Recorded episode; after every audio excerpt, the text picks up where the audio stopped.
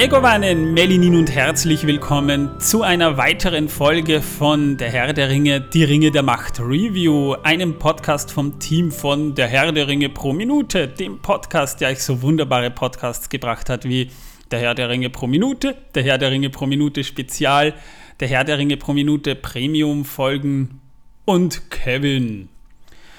Mein Name ist Manuel und neben mir das Urgestein, Urgestein seit der ersten Stunde, gut gelaunt. Heute hat er Gott sei Dank wieder ein T-Shirt an. Torben. Melon. Also Manuel, deine Tür geht nicht auf. Bitte? Die Tür geht nicht auf von Manuel. Die ist zugeblieben. Bei mir funktioniert das nicht. Der Cheat geht einfach nicht. Nee, die, die Tür gibt's noch nicht. Ich habe dir die Tür zugeknallt. Nein! Äh, ja. Dann brauchen wir Dumm gelaufen. Nicht Achso, den Unterweltshammer, sondern den Rambock. Hallo, grüß euch. Ich bin der Manuel Der zwei Manu ist auch dabei, Und genau. mich hat es auch wieder angeschwemmt hier. Es ist mittlerweile Freitag, der 9. September und die dritte Folge von Die Ringe der Macht ist da. Wir begrüßen alle neuen Zuhörer, alle alten Zuhörer und Zuhörerinnen auf diesem Wege. Ich hoffe, ihr habt euch auch die ersten beiden Folgen angehört. Wir sind up to date heute wieder. So, also beginnen wir doch direkt mal mit einer Frage an. Dieses Mal frage ich Manuel hier, also nicht mich, sondern Manuel. Den neuen Manuel meint er. Ja, Manuel. Wir müssen uns da was überlegen, weil die- Ja, die alter Manuel und neuer Manuel. Ich, da da komme ich mir so alt vor, das ist nicht schön. Ähm, Das ist dein Problem. wie hat dir denn die heutige dritte Folge gefallen? So, mein erster, mein erster Eindruck äußerst positiv. Wir haben zum ersten Mal, äh, wir haben zum ersten Mal Numenor gesehen. Spoiler, Das- aber das kann man ruhig sagen. Das, hat sich schon war, das war, das war absehbar, das war absehbar. Und schon alleine aufgrund dieser Tatsache und dieser Einführung, ähm, ja, äh, war, war, ich durchaus, war ich durchaus angetan. Ja? Ich meine, jetzt kommt das Ganze ja auch erst einmal ins Rollen. Ich habe ja durchaus so meine, meine äh, Vorbehalte. Ähm, aber ja, die ganze Sache kommt ins Rollen. Ich bin sehr gespannt, wo das hingeht. Ja, nachdem niemand ihn fragt und er schon ganz traurig blickt. Torben, wie hat's dir gefallen? Ja, eh. Achso, äh, ihr wollt eine ausführlichere äh, äh, haben. Ein bisschen, ja. Ein bisschen, ja. Ja, also ich muss sagen, ähm, diese Folge fand ich um einiges besser als die äh, zweite Folge. Da war mir ein bisschen zu viel Teenie-Drama, wie ich ja sagte. Ja, ähm, ich fand dort, also ich will jetzt nicht spoilern, deswegen sage ich einfach nur so, ich fand die einzelnen Handlungsstränge ziemlich cool. Und äh, habe auch wieder ein bisschen was von der Story begriffen, wie sie das aufbauen. Was ich auch persönlich sehr gut finde. Das habe ich beim zweiten, bei der zweiten Folge leider nicht gehabt. Da war es irgendwie nur, ja, im Grunde genommen nur eine Erzählung, die man zwar vielleicht später brauchen wird, aber die nicht unbedingt zwingend notwendig war für die Handlung. Das heute war schon etwas anders. Ja, dafür war in den letzten Folgen ein bisschen Horror. Hier nicht so viel. Und Manuel, was meinst du dazu? Also alter Manuel. Ah, Ja, was meine ich dazu? Ich muss mal eins dazu sagen. Ähm, ich, jetzt ist ja eine Woche in, in, ins Land gezogen seit den ersten beiden Folgen. In der Zwischenzeit ist viel passiert. Die Queen ist von uns gegangen auf diesem Wege. God Save the King. Äh, trauriges Ereignis. Ich, ich habe es live mitbekommen und selbst, obwohl ich kein Brite bin, habe ich Gänsehaut bekommen. Ich habe in, die, in dieser Zwisch Zwischenzeit einiges mitbekommen. Einerseits mal die, die ganze Trollarmee. Da will ich jetzt nicht weiter mehr dazu sagen, außer schämt euch. Aber äh, wa was, was ich schon auch beobachtet habe bei wirklich konstruktiver Kritik, auch von, von Personen, auf die ich viel gebe und die da auch wirklich fair waren, ähm, habe ich mir nochmal überlegt, warum hat mir die Folgen so gut gefallen und warum habe ich die eigentlich im Verhältnis teilweise höher bewertet, obwohl die Bewertungen nicht schlecht waren. Die bewegen sich eher auf dem kritischen Niveau, wie, wie Manuel es geäußert hat, so zwischen 7 und 8 Punkten und bei mir waren es aber 8 und 9. Das liegt, glaube ich, auch zum Teil daran, dass die Serie, ich will jetzt nicht sagen, dass ich mir die beste Serie erwartet habe, ich habe mir jetzt auch nicht die schlechteste Serie erwartet und die Serie war bis dato, und da schließe ich jetzt die dritte Folge mit ein, eigentlich einfach genau das, was ich erwartet habe und erwarten durfte. Und äh, das war auch der Grund, warum mir die Hobbit-Filme damals so gut gefallen haben, weil ich mir damals jetzt nichts auf dem Niveau von Herr der Ringe erwartet habe, sondern einfach genau das bekommen habe, was ich mir erwartet habe und womit ich gerechnet habe. Und bei der Serie ist es mittlerweile oder momentan nicht anders.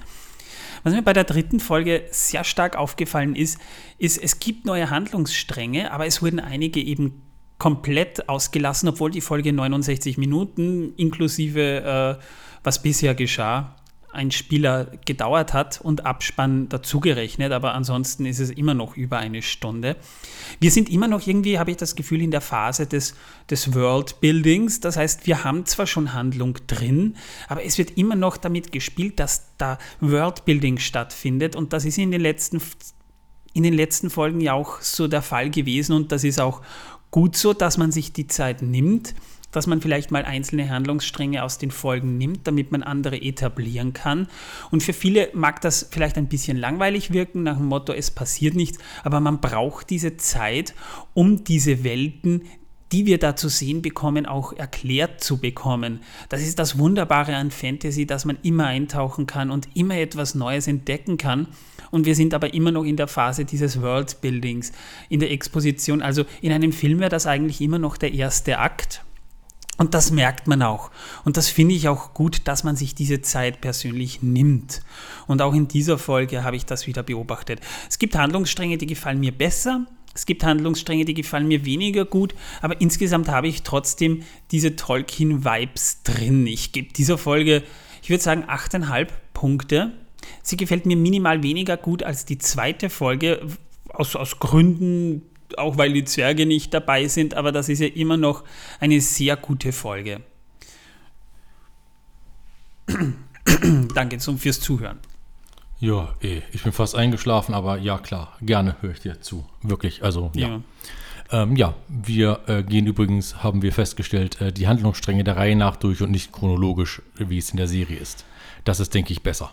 Oder ja, denken wir besser? Na, wir müssen, weil, weil äh, die, die Handlung so ähnlich wie bei Game of Thrones ja auch wirklich äh, zwischen tausenden Kilometern hin und her hüpft, müssen wir das fast schon machen, weil sonst äh, wird es keinen Sinn machen. Deswegen habe ich die Handlungsstränge aufgegliedert und im Spoiler-Teil werden wir dann auch ganz genau darauf eingehen. Das heißt, liebe Leute, ihr habt ja schon in den ersten beiden Folgen auch mitbekommen, wenn ihr nicht gespoilert werden wollt, äh, bis jetzt wurdet ihr es nicht und äh, sobald Torben singt und ihr den Schock überwunden habt, wenn ihr so quasi die, dem, die Schwelle überwunden habt. Das mit, dem, das mit dem Spoilern ist halt so eine Sache, ja. Ich meine, ähm, darf ich da. Äh, Vorsicht, ganz kurz, die nächsten fünf Sekunden kommt ein, also der folgende Satz von mir ist ein Spoiler, ja, also bitte für fünf Sekunden die Augen, Ohren zu, die halten. Ohren zu halten, ja. Galadriel wird überleben. Nein. Um Gottes Willen. Ich habe gedacht, das passiert nicht mehr. Oh mein Gott, die ganze ja. Serie über? Die, die, ja, ja. Ja, bis zum Herrn der Ringe, bis zu den Herrn der Ringe Filmen. Leute, das ist dieselbe. Ja, oh Gott, nicht Namensvetter. Anderes. Sie ist, der, sie, ist, sie ist, allerdings viel spiritueller in, im Herrn der Ringe. Da ist sie schon eine ätherische Gestalt, so ein bisschen. Ist, ist ja auch ein paar hundert Jahre später. Ja. Ja, also, da, da, da ist sie schon noch etwas älter, ja. Ja, ist, Elben, Elben altern übrigens auch, aber nicht auf, nicht auf die Weise, wie es Menschen tun. Das haben wir ja schon besprochen. Ja, und irgendwann kriegen sie scheinbar einen Bart. ja, es gibt Elben mit Bart. Nicht viele, aber doch. Stimmt. Ja, sehr ja. interessant, ja. Und sie altern trotzdem, aber, aber nicht auf die Weise, dass sie dann aussehen wie Gandalf mit spitzen Ohren oder wie dieser, dieser Elrond-Verschnitt da im, im, in The Return of the King Zeichentrickfilm. Oh, oh mit, mit heiligen Schein auf dem Kopf. Mit diesem heiligen Schein und diesen tanzenden Sternen.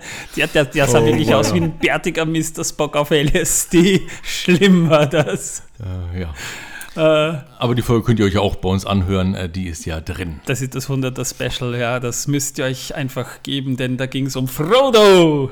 Nee, Doom. Kleiner Insider. Und, und damit ist der ganze Film erklärt.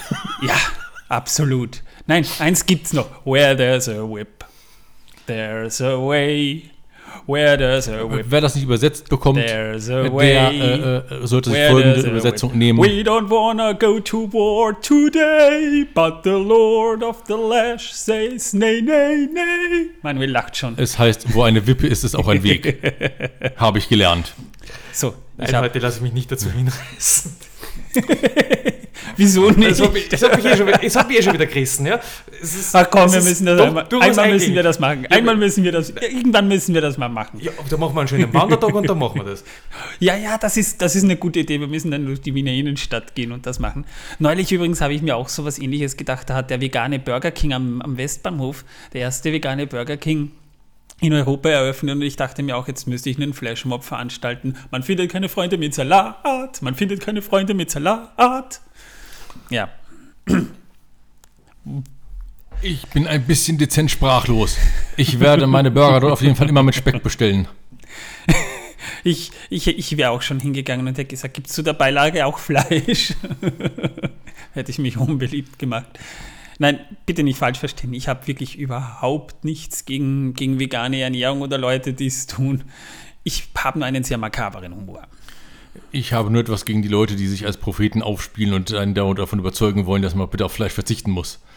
Das äh, Wenn ich ich tot bin, verzichte ich auf Fleisch, dann fressen mich eh schon die Würmer. Da verzichten dann die Würmer nicht auf Fleisch. Da bin ich dann die, das Hauptgericht, das Buffet. Ja. Ähm, wo waren wir stehen geblieben? Ach ja, du genau. singst. Ich singe. Du Schon singst. wieder. Ja, jetzt Wollten wir das nicht singen. einfach rausschneiden, reinschneiden und dann Nein, nein, nein, nein, nein, das müssen wir jedes Mal machen. Ja, also, ist je- außerdem Das heißt, ihr müsst es achtmal in verschiedenen Variationen ertragen. Es tut außerdem, mir leid. außerdem braucht er einen Rappernamen, hat uns eine Zuhörerin auf Discord äh, aufmerksam gemacht. Torben braucht einen Rap-Namen. Kellerkind MC. Yay. Achtung, Spoiler. Spoiler. Ja, Spoiler sind nicht gut. Sie nehmen uns den Mut. Sie nehmen uns den Spaß. Und wenn ihr das nicht wollt, dann schaltet lieber aus. Denn jetzt hauen wir die Spoiler äh, raus. Jawohl, Spoiler. Spoiler. Spoiler. Wir Und dann müssten, ist auch das Lied schon vorbei. wir müssten Ben fragen, ob er das nicht musikalisch begleiten will. Er hat ja auch unser, unser Intro gemacht. Ne? Also, springen wir in die Spoiler. Also die, die, die ähm, Handlung, die hier komplett fehlt, das ist äh, der, der, der Teil mit, mit den Elben, also allen voran Elrond, Celebrimbor, Celebrimbor Celebrimbor, ja. und äh, Durin. Also das fehlt komplett. Dafür gibt es ein neues Setting, das wir dann später noch ähm, herausfinden, denn die Folge äh, äh, springen wir doch direkt zu Gal- Galadriel und Halbrand, denn die finden sich auf einem Schiff wieder. Ja, und, und schon bald stellt sich äh, heraus, dass sie in Numenor anlegen. Galadriel sagt, es kann eigentlich eh nur Numenor sein. Ne? Bei Halbrand fragt noch, wo, wo legen wir an? Gibt eigentlich nur, nur einen, einen Ort, der in Frage kommt bei so pompösen Schiffen mit solchen Segeln. Und nach ein paar Minuten sehen wir dann schon, wie sich der Nebel Ja, die lichtet. Schiffe waren toll. Die hatten so ähm, äh, an Dschunken erinnernde Segel, so, äh, äh, so äh, Fächersegel ähm, und, und zum Teil äh, äh, Parallelmasten. Also die waren toll designt. Die Schiffe haben mir gefallen. Hammer, ja. Und die, und die Segel so richtig ausladend. Und wir sehen dann schon Numenor und wir sehen dann auch schon Statuen am Eingang zum Hafen, zur Haupt... Wie, wie heißt die Hauptstadt von Numenor? Ähm, die alte, äh, also die, die Hauptstadt im Inneren, wo der Königssitz äh, sich befindet, ist Armenelos. Aber die äh, alte Hauptstadt, die äh, im Westen ist Andunie. Da müsste es eigentlich, da müssten sie, dürften sie ja theoretisch, müssen sie anlegen dort. Also in Weil- Andunie, äh, äh, entschuldige, äh, so, Nein, die. Halle der Weisheit zum Beispiel, es spricht sehr viel, dass, ähm, dass dort, ähm, äh, äh, dass, dass sich die in Andunie befindet, denn dort befindet sich auch das Zentrum der Elendili, äh, der Elbenfreunde. Aber dazu kommen wir erst später. Ja. Erstmal, ich war sehr beeindruckt und habe eine Feststellung gemacht und das ist vielleicht für unsere Zuhörer, die vielleicht wirklich nur über Smartphone oder Tablet geguckt haben, nicht uninteressant. Auf so einem kleinen Bildschirm, wo das Ganze wirklich nur in HD und nicht einmal in HDR wiedergegeben wird, sieht das Ganze wirklich nicht gut aus. Ich habe es mir dann nochmal bei mir am großen TV angesehen. In 4K und HDR mit, mit einer größeren Farbtiefe sieht das Ganze dann erst richtig gut aus. Also mich wundert nicht, dass manche sagen, das sieht nicht gut aus, weil äh, man merkt ganz eindeutig die Farb also das Color Grading der Serie ist definitiv für High-End-Geräte optimiert worden. Und erst da sieht das auch gut aus, wirklich gut aus, obwohl es nicht schlecht aussieht. Es ist aber eindeutig CGI. Also ich habe nicht den Eindruck, dass sie ähnlich wie bei, bei Vita Workshop jetzt unbedingt immer Models verwendet haben, wenn die Schiffe da einfahren. Hat auf dich das gewirkt wie... Äh, äh ich weiß nicht, ich habe mir, das, mir diese Hafeneinfahrt und die Hafenanlagen angesehen, die waren alle wunderschön, sehr beeindruckend. Allerdings muss ich auch sagen, äh, hat eher gewirkt wie Pelagier oder so etwas, also eher wie ein, wie ein äh, Binnenhafen der Numenorer auf Mittelerde als wirklich Numenor selbst. Ich hätte mir das, ich hatte da, äh, natürlich, man, man, man, hat ja, man hat ja davon schon ein Bild, man kennt ja, man kennt ja diese Orte schon man kennt diese Orte schon, man hat ja schon darüber gelesen und entsprechend hat man ja schon ein Bild darüber, äh, hat man schon ein Bild davon. Denkt, denkt an die, denkt an die Argonath im, in den Filmen, mhm. in den Herr der Ringe-Filmen. So beeindruckend, ja. Die haben, äh, die haben, die wurden dort hingezimmert innerhalb von, von, von äh, ich glaube, einem knappen Jahrzehnt war die Bauzeit. Äh, und irrsinnig beeindruckend und das war aber nur noch ein, ein, ein, ein, ein, ein äh, denen stand aber bei weitem nicht die Mittel zur Verfügung, die sie hatten, auf, äh, als, ihre, als ihre Insel noch, äh, als ihre Insel stand. Ja? Ähm, na Moment, das, das sieht man schon. Man sieht schon schon beim, bei, bei der Hafeneinfahrt, als sie da äh, so in, diesen, in dieses Fjordartige, in diese Bucht einfahren, sind links und rechts in Stein äh, sind, sind Bildnisse gehauen. Das ja, sieht man schon großartig. und teilweise auch schön überwuchert. Also das muss man schon sagen, dass dann teilweise auch der, der, der Pflanzenwuchs dort zu sehen ist, dass das schon eine Zeit lang dort steht. Teilweise auch aus weißem Marmor. So ähnlich also ähnliches Gestein, wie wir es auch äh, bei, den, bei den Klippen von Dover haben. Jetzt stelle ich die Klippen von Dover, Dover vor, wo man da eine Buddha-Statue reingehauen hätte von der Größe her. Ungefähr so wirkte das dann auf mich. Und der eine Kopf, äh, das fand ich ja besonders schön, äh, sieht aus, wenn man sich den genau anschaut, als hätte der einen Mittelscheitel von dem äh, Gestrüpp, das auf ihm drauf wächst. Das darauf habe ich jetzt gar nicht so geachtet. Das, das war auch Zufall, dass ich gesehen habe. Wir haben es ja nur einmal gesehen und äh, wir machen da jetzt ja keine, keine genauen, genauen Analysen. Natürlich Geschmackssache. Ähm, wir haben ja, wir, dadurch, dass ich betrachte das gar nicht, es, es wirkt etwas, äh, es wirkt, äh, es hat auf mich etwas, es wirkt etwas so äh, auf mich wie Numenor im, im, im, im ersten Jahrtausend und nicht im, im, im dritten Jahrtausend, äh, im vierten Jahrtausend des dritten Zeitalters ähm, äh, des zweiten Zeitalters, wir sind im zweiten. Ja, ja, ich weiß, was du meinst. Das heißt, äh, na Moment, das, das, Schwierige ist, da war ja die Hochzeit der Numenora schon vorbei, da ging es schon in die Dekadenz über. Ja, es ist ja die Blütezeit. Ich meine. Ähm die Blütezeit war, so wie es ich mitbekommen habe, grundsätzlich so zwischen 1000 500 und 3000 herum. Dann begann schon der, der Zerfall von innen. Und da sind wir ja eigentlich auch schon. Ja, es steht erst im Silmarillion, dass sie da zwar am Gipfel ihrer, ihrer Weisheit, aber nicht am Gipfel ihrer Macht waren. Die ging noch mm, weiter. Ja, gut. Die stieg bis zum Ende. Und, äh, ähm, und äh, am mächtigsten waren sie kurz vor ihrem Niedergang, ja. Das kann man ruhig, das, das kann man ruhig vorstellen, denn das, das, das haben wir im Podcast so auch schon besprochen. Ja, es, Ist, äh, es ist wirklich so, äh, wie, was, was, was, was hier Vorwegnahmen betrifft, ist es wirklich schwierig. Es, es, es liegt ja sehr viel schon vor. Ja. Und wir haben es im Podcast schon gesprochen, also äh, damit muss man rechnen. Außerdem haben wir eine Spoilerwarnung gehabt. Ja. Eine, ja, richtig, das stimmt. Eine wunderbare Spoilerwarnung. Spannend finde ich, ich so auch. In den, in den Klängen verloren. Und das freut mich sehr, ja, danke. Danke. Spannend finde ich auch, äh, äh Numenor hat schon so, dass dieses, auch dieses Feeling wie Atlantis aus Sicht der griechischen Mythologie, so als wie, wie sich die Griechen eine Utopie vorstellen. Richtig, Ungefähr hatte, so ja, wirkt Numenor. Es hatte was Hellenistisches, ja, ganz genau. Ja, blaue, also hellblaue Meere, ausladende Strände, weiße Kunstwerke in Stein gehauen, viele, ähm, viele Säulen, Säulenhallen. Ja, also das mit vielen Wandmalereien auch. Also Also Numenor sieht schon sehr beeindruckend aus. Es ist nicht ungefähr un unbedingt so, wie es ich mir vorgestellt hätte.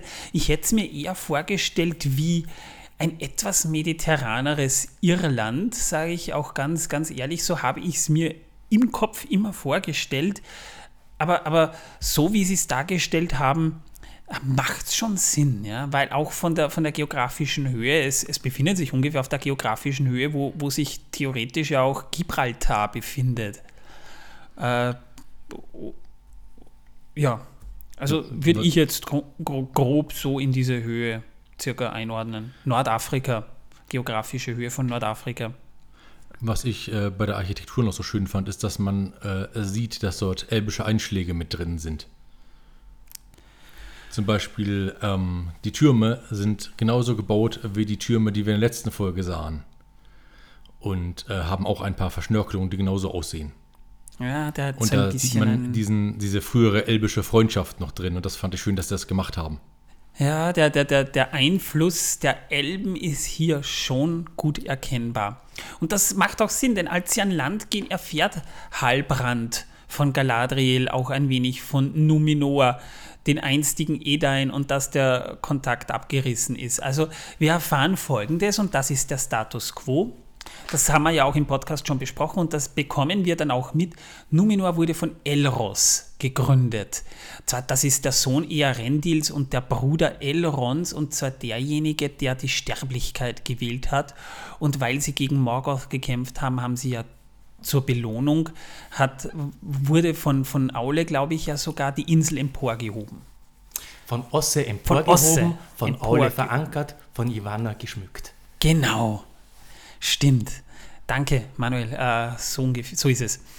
Und äh, da ist göttlicher Einfluss drin. Und die Edain, die dorthin zogen, gemeinsam mit Elros, die wurden auch mit langem Leben gesegnet. Also die Menschen, die leben dort mehrere Jahrhunderte. 500 Jahre kann man ungefähr rechnen, werden die, die dort alt, weil sie gesegnet sind. Und sie lebten auch lange mit den Elben in Freundschaft. Also die gingen dort wirklich ein und aus. Ein anderer Name für, für Numenor ist auch Westernis. Also wenn Aragorn im Herrn der Ringe von Westernis spricht, dann meint er genau das, nämlich Numenor. Es wird auch noch, ähm, es, es hat noch, noch einige andere Namen. Ja. Elenna, das äh, Land äh, des Sterns. Also die, sie Die Insel ja, ist auch sternförmig. ist sternenförmig, genau. Und, und, äh, und äh, sie sind ja dem, dem Morgenstern dorthin gefolgt. Also ähm, Nimloth. Äh, Wingilot. Mhm. Ja, sie müssten eigentlich dem Abendstern gefolgt sein, weil sie ja nach Westen gesegelt sind. Ja, richtig, dem Abendstern. Ja, aber Also ist auf alle Fälle einen der ihrigen. Die Insel hat fünf, hat fünf äh, Sterne, also fünf Zacken. Und in der Mitte steht der Menel Tama, das ist ein Vulkan. Und dort äh, haben sie einen Tempel zu Ehren Iluvatars gebaut. Und zu Fußen des Menel Tama steht dann auch die Hauptstadt.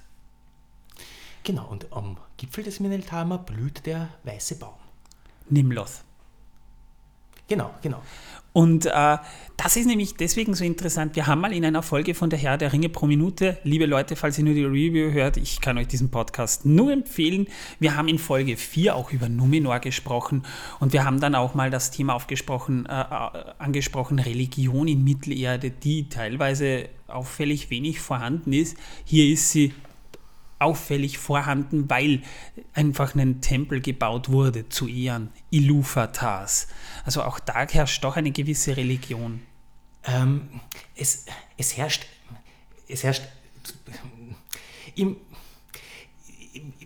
was, was, die, was die, wir wissen sehr wenig über die Menschen des Südens und des Ostens. Und dort ähm, ist es so, dass zum, äh, ist es sehr wohl äh, bekannt, dass nach dem, zumindest, äh, dass schon Morgoth als Gott angebetet wurde und nach Morgoth auch noch äh, äh, ja auch noch angebetet wurde und äh, auch noch äh, und auch Sauron als ihr Gott äh, dort äh, angebetet wurde. Also die hatten schon ihre, ihre Götter, es waren nicht nur die falschen.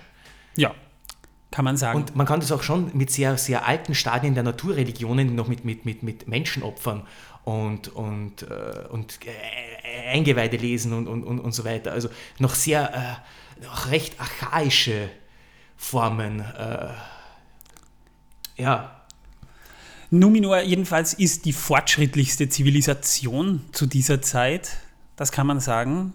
Und äh, Gondor, obwohl es dem sehr nahe kam, konnte Numenor, an, an das Numenor am Gipfel seiner, seiner Macht nicht ranreichen.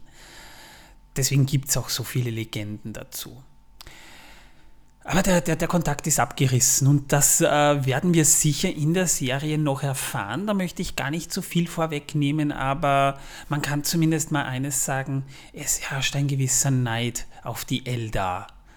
Und das liegt, glaube ich, auch daran, weil man einen Fehler gemacht hat. Man hat Numenor in Sichtweite des Weißen Hafens von Aqualonde ge gebaut. Man kann an klaren Tagen des Nächtens unter Umständen tatsächlich das, das Licht des Leuchtturms erblicken dort. Mit, ein, mit einem with the right kind of eyes, mit, dem, mit einem scharfen Blick oben auf dem Meneltama stehend oder auf dem Masten äh, eines hochmastigen Schiffes, ja, das so weit äh, sich von der Küste äh, Numenors entfernt hat, wie es ihm noch erlaubt ist und Richtung Westen. Aber da darf man nicht hin und das ist aber das Segensreich. Und die Menschen fragen sich, warum dürfen die die Elder unsterblich sein, wir aber, aber nicht, obwohl wir auch unseren Teil getan haben. Und daraus entwickelte sich dann so ein gewisser Neid. Und irgendwann entfremdete man sich ganz einfach von den Elben. Nicht alle, da kam es nämlich zu einem Spalt auch in der Gesellschaft, kann man sagen, aber doch. Da sieht man mal wieder, die sind einfach mit nichts zufrieden, die dämlichen Menschen die äh, dämlichen Menschen im Silmarillion entzweien sie sich ja nicht nur mit den Elben, sondern äh, auch ja, und vor allem äh, mit den Valar. Ähm, und äh, und äh, es gibt dann auch noch, ähm, es gibt dann durchaus noch eine, eine, eine Debatte, ähm, wo äh, auch noch darauf hingewiesen wird, dass das Schicksal der Menschen nicht an, an, an, an Arda und an die Welt gebunden ist und äh, dass ihnen der Wille des einen offenbar werden wird, ähm, was den äh, Elben und den Erstgeborenen äh, nicht zuteil wird, denn sie sind an, de, an die Welt gebunden. Aber ja, das, das, das, reicht, das, das, das reicht alles nicht. Ja? Also da, ja, aber das, das, da, da, gehen wir schon sehr, sehr tief in die Materie rein. Ähm, wir, wir, brauchen wieder mal einen, einen Numenor-Schwerpunkt. Das ist, das ist äh, eine faszinierende, faszinierende Geschichte. Das zweite Zeitalter grundsätzlich irrsinnig faszinierend. Wir haben es zumindest, wir zumindest mal äh, zwar relativ oberflächlich behandelt, aber wir haben in, in Folge 4 von der Herr der Ringe pro Minute doch äh, über eine Dreiviertelstunde darüber gesprochen und haben mal alles Nennenswerte aufgezählt, nebst der Geschichte. Oh, ihr habt einen wunderbaren Überblick äh, äh, abgeliefert. Ich habe es mir, ich hab, ich mir angehört. Ich kann es dir nur empfehlen. Aber natürlich, äh, äh, das war damals noch äh, äh, auch von unserer Seite her Exposition, weil wir den Leuten einfach mal erklären mussten. Und, und das ist nur eine, eine, grobe Zusammenfassung gewesen in sechs Folgen oder, oder der ganze Prolog über, der, über sechs Stunden insgesamt, äh, wo wir geredet haben. Und das war nur sehr oberflächlich. Das habe ich aber damals auch gesagt. Ja. Also wir werden sicher irgendwann nochmal über Numenor ganz genau reden werden, reden müssen, auch im, im Herrn der Ringe pro Minute. Momentan ist halt noch nicht, momentan sind wir bei Moria, es, nur damit ihr wisst, wo kommt, wir gerade sind. Es kommt ja, es, weil ja auch wieder, auch bei, bei Numenor noch einmal so ein wichtig, wichtiges, äh, auch christliches Sujet äh, zu tragen kommt, nämlich, nämlich das Sujet des, des, des, des Sündenfalls. Oh ähm, ja. Aber gut, äh, Manuel, wie, jetzt haben wir den Faden. Wie, wie geht es denn weiter? Was, wir lernen ja nebst dieser numinorischen Kultur ja dann auch irgendwann Regentin Miriel kennen, als sie äh, vorgeführt werden. Ja, Tar Miriel. Äh, dazu gibt es ja einiges zu sagen. Also das ist ja definitiv, also es handelt sich hierbei um die Tochter von Tar Palantir. Das ist der Vor letzte. Ich, mit, mit dem Vorwegnehmen ist, tue ich mir wirklich. Also wir haben hier tatsächlich eine Figur. Erstmal, bevor, bevor du weiter redest, denn das ist ja interessant, bevor sich wieder Leute aufregen, dass da eine Frau regiert. Normal ist das nicht, aber Tarmiriel ist eine prominente Figur im Legendarium Tolkiens. Das heißt, die wird auch tatsächlich erwähnt.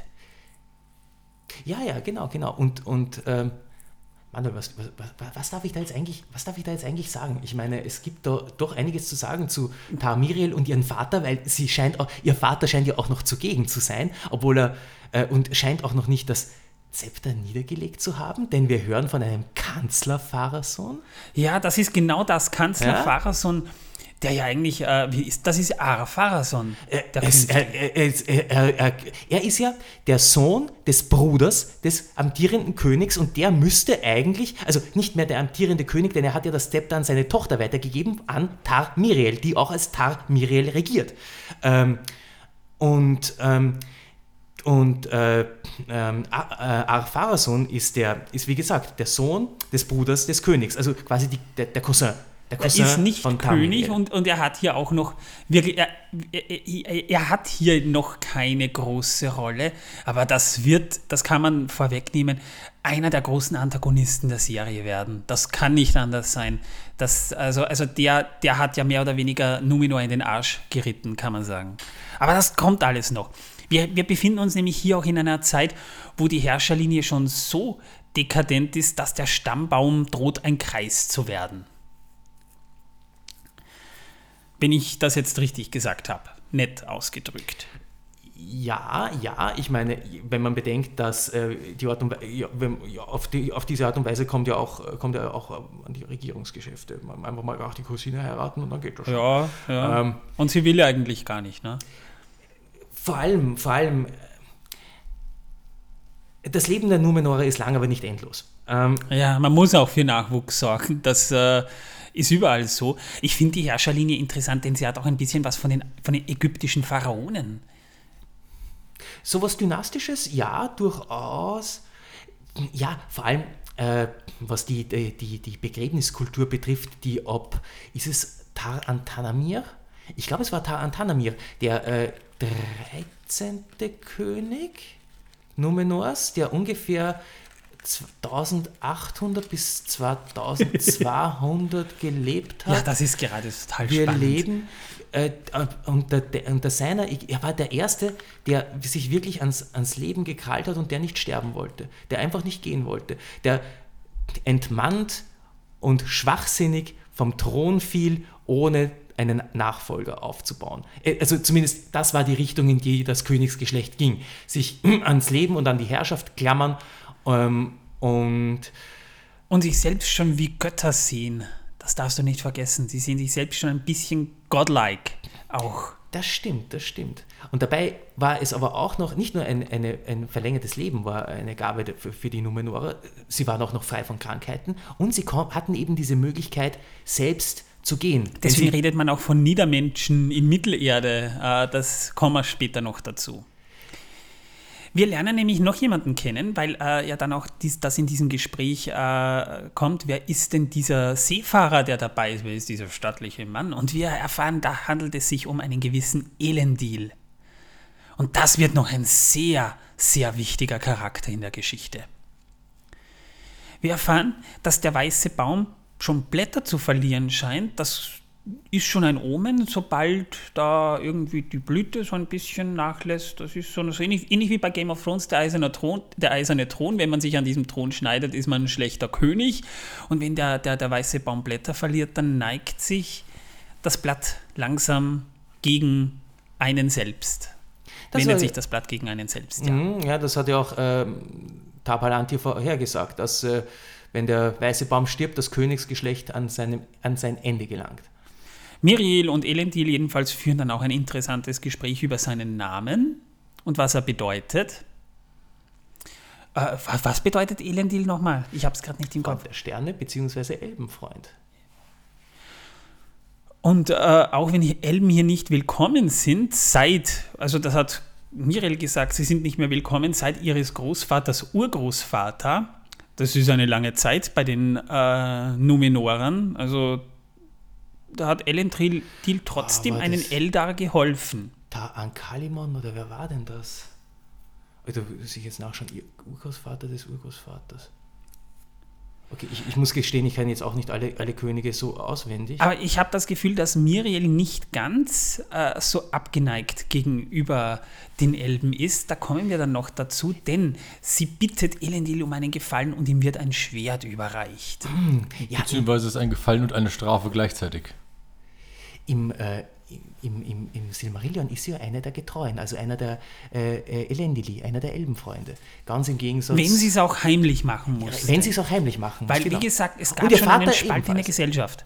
Es gab schon einen Spalt in der Gesellschaft Genau, ja. und äh, das, das, das konnte schon, da, da brauchte es nicht mehr viel, dass es zum Bürgerkrieg kommt.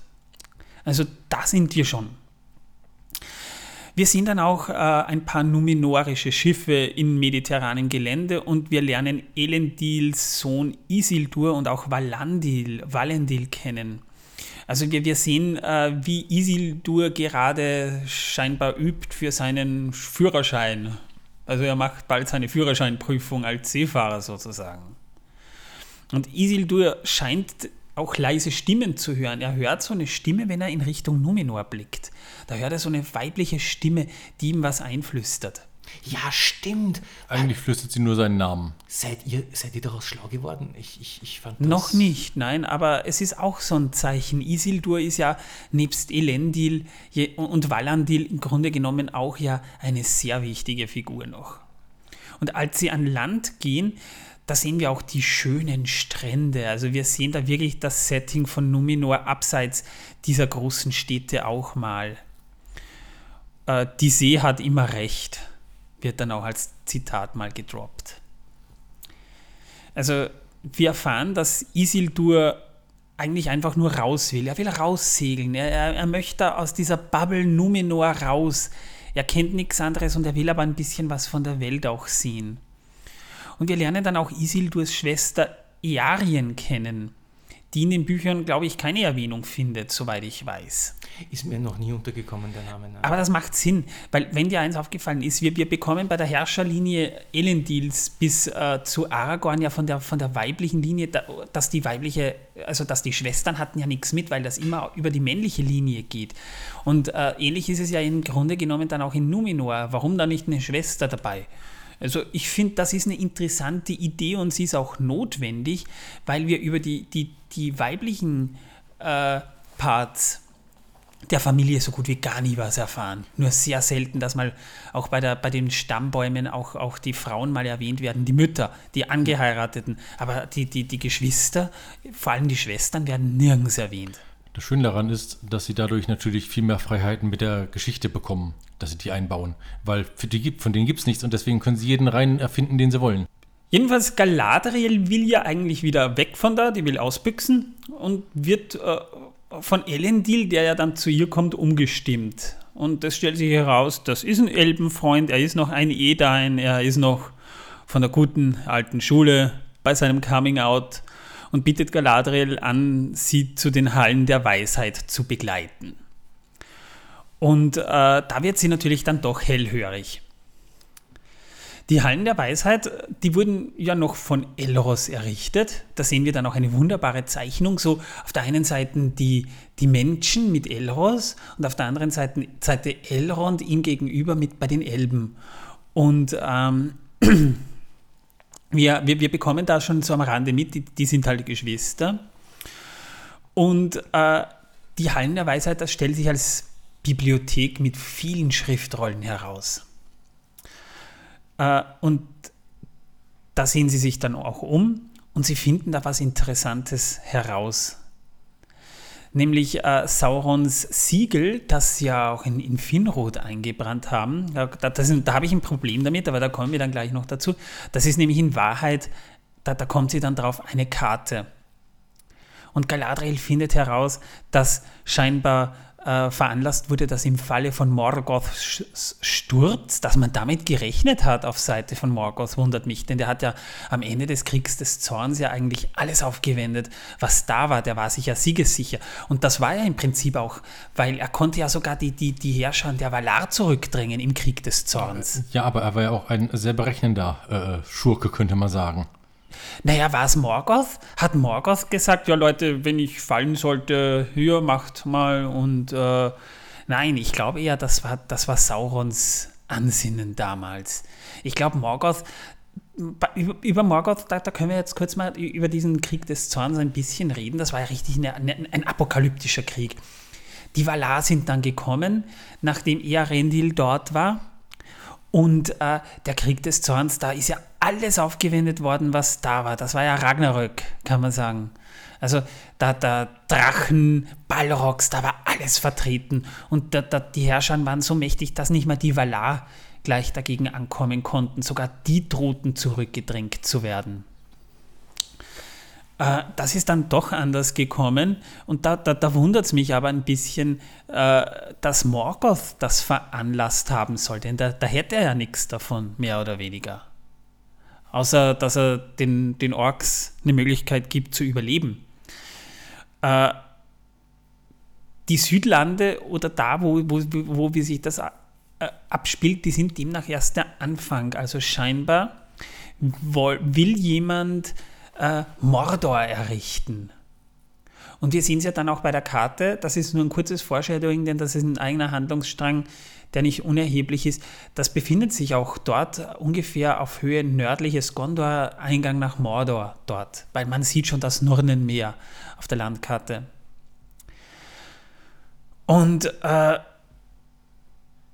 wir erfahren wir, wir, wir bleiben jetzt bei Familie Elendil sozusagen und da herrscht ja dann auch eine leichte dysfunktionale Familiendynamik, wie wir dann herausfinden.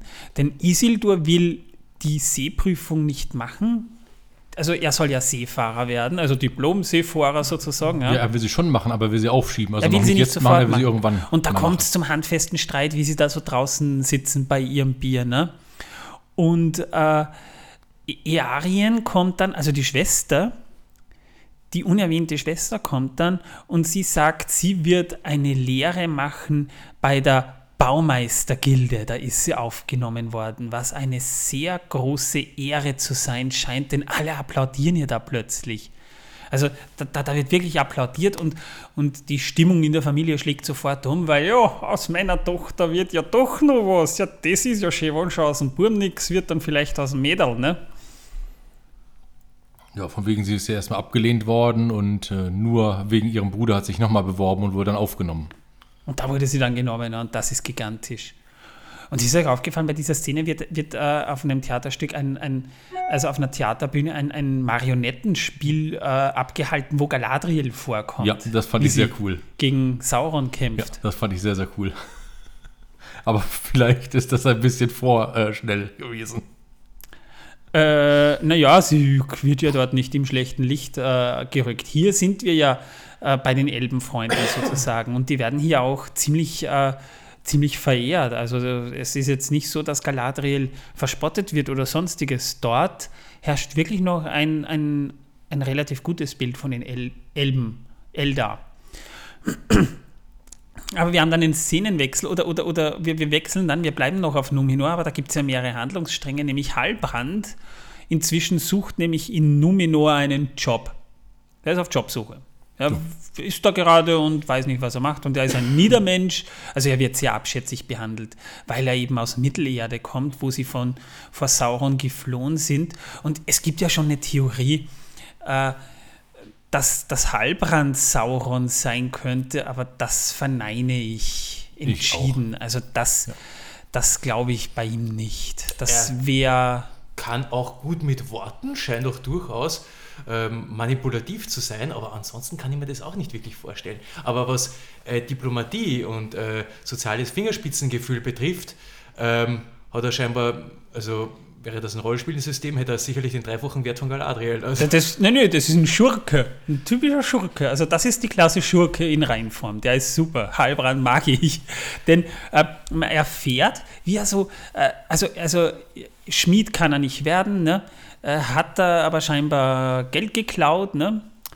Und äh, hat er nicht auch Elendil mal umarmt und hat ihm dann den Dolch wieder abgenommen, den Galadriel, der Galadriel gehört? Das äh, weiß ich nicht, denn das sieht man nicht und er gibt ihn ja auch nicht raus. Daher weiß ich nicht, ob er den abgenommen hat oder nicht. Man sieht nämlich vorher leider nicht, ob er ihn noch bei sich hatte, als er dorthin geht. Ja, es war sein, ein Spitzbube. Ja, jedenfalls, äh, man erfährt viel über den Hass, den sie dort gegen die Elben haben und, und dass und er mit einer Elbin gesegelt ist, das macht ihn ja noch unattraktiver. Ne? Und äh, da wird ihm schon viel Argwohn auch entgegengeschleudert, nett ausgedrückt. Also da bahnt sich schon so ein bisschen Beef an. Allerdings freundet sich der Niedermensch mit den Numenoran scheinbar an, weil er denen ein, ein Bier mit seinem geklauten Geld ausgibt und säuft dann mal mit denen. Ne? Und da werden dann Bierhumpen gehoben und da sitzen sie beieinander und saufen mal. Das ist, das ist eine lustige Szene, die fand ich extrem cool. Allerdings äh, geht er ja dann wieder weg und in der Gosse lauern sie ihn dann dort auf, nachdem er einen von denen ebenfalls beklaut hat, wie sich ja, herausstellt. Den hat er das äh, Handwerkersiegel. Ja, das, das, das Handwerkersiegel. Ah ja, ja genau. Und es kommt dann eben zu einer Schlägerei. Und äh, Heilbrand sagt noch so, wollt ihr das wirklich tun? Und er kriegt schon den Head, Head, Headnut, Headnut in die Fresse. aber, aber Heilbrand, der, der, der schlägt sich wacker. Also der hat einige richtige gute Skills in Kämpfen. Ja? wird aber am Ende von den Wachen ergriffen. Das heißt, er hat zwar seine, seine, äh, seine ja, wie, wie, sagt man doch bei uns, im Nahkampf muss der Drecksau sein. Das ja, aber er, verinnerlicht. vom Regen in die Traufe. Ich meine, er hat zwar seine Angreifer besiegt, aber äh, festgenommen wird er dann trotzdem. Ne? Und, und er steht dann so da und so richtig dem Gesicht, okay, das ist jetzt ein bisschen scheiße gerannt, aber da komme ich jetzt nicht so einfach raus. Ne? Also das ist ja sehr, sehr nette Szene. Und vor allem äh, sehe ich auch in seinem Gesicht, er denkt, hm, ich könnte diese äh, Stadtgardisten zwar vielleicht besiegen, aber da habe ich noch viel mehr Ärger und das will ich nicht. Also lasse ich mich lieber also lasse ich mich lieber hops nehmen, ja. Irgendwas passiert schon. Da werden sie mich vielleicht ein paar Tage einsperren, vielleicht muss ich irgendwo ein bisschen Zwangsarbeit leisten, vielleicht schicken sie mich auch mit dem nächsten Schiff zurück nach Mittelerde, wer weiß das schon. Aber zumindest wäre ich nicht gehängt, weil ich äh, mich mit den Bullen angelegt habe. Ja. Und Galadriel besucht ja Halbrand dann schließlich im Kerker äh, und offenbart ihm ein Zeichen, das er auch am Halse trägt. Er wäre irgendwie der, der, der, der rechtmäßige King der Südländer und das stellt sich auch tatsächlich heraus, dass er scheinbar von einer Königslinie abstammt, die allerdings auf Morgoths Seite gekämpft hat. Und ihm einen Bluteid schwor. Und dessen Vorfahren folgten ihm und ihm passt das ja eh nicht so ganz. Ja, er hat auch diesen, er ist so ein bisschen auch so, so wie, eine, wie, eine, wie, eine, wie eine Art äh, Comic Relief Version von Aragorn, der auch so, so Königsblut in sich hat, aber und, und es eigentlich gar nicht will.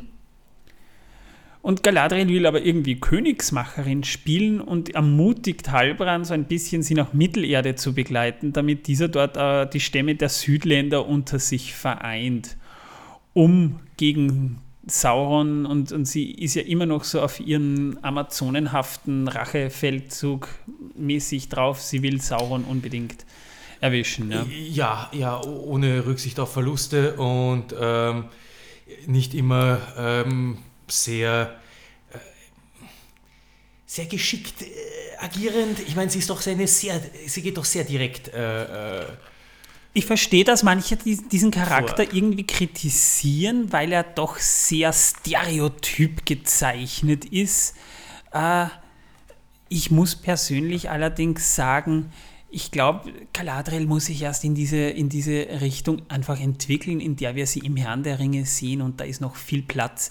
Ja, sie hat Celeborn noch gar nicht kennengelernt und äh, ich glaube auch, ähm, dass sie äh, ihre Agenda, äh, dass sich das noch ein bisschen zeigen muss. Ich meine, wir wissen ja, Sauron hat scheinbar Finrod getötet und warum hinterlässt jemand dann bitte mit einem, mit einem Brenneisen eine Landkarte auf dem toten Finrod? Was macht denn das, das für einen Sinn? Das ist eine sehr gute Frage. Das verstehe ich nicht.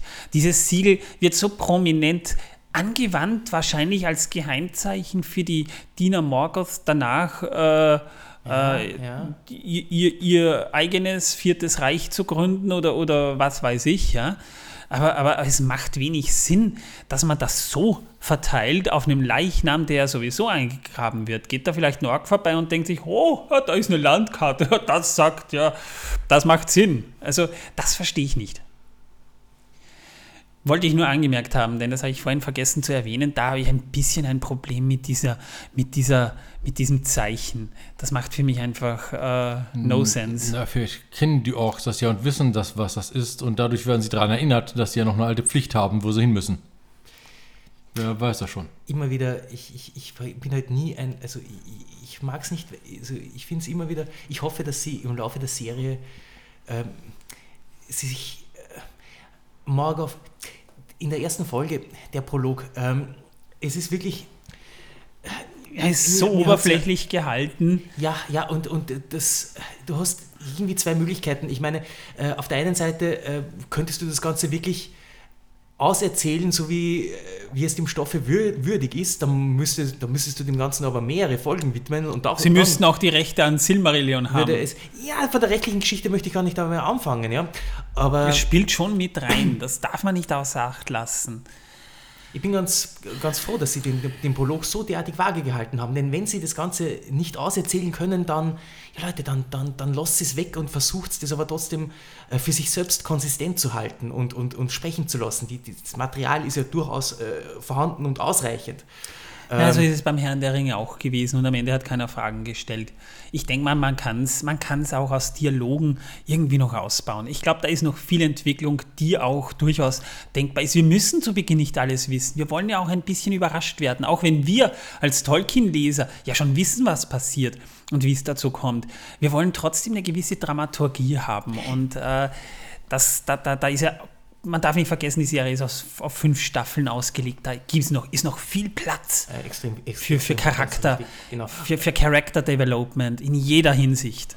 Und natürlich kannst du das Ganze in den Rahmen einbetten des, äh, der, des Legendariums äh, von Tolkien. Das ist auch wirklich äh, auch eine sehr interessante Sache, aber vor allem ähm, es auch wirklich äh, wirken, wirken zu lassen als eine eigenständige Fantasy-Serie, ähm, halte ich halt auch für durchaus, für durchaus wichtig. Es kann funktionieren. Ähm, es kann funktionieren. Jedenfalls, und das ist mir dann auch noch aufgefallen, äh, scheinbar folgt diese Regentin, den Königin kann man nicht sagen, Miriel, einer Prophezeiung. Denn die wirkt eben höchst erfreut, dass da eine Elbe angekommen ist. Und scheinbar gibt es eine, eine Prophezeiung, denn, denn äh, sie sagt, glaube ich, zu ihrem Vater noch, die Elbe ist da.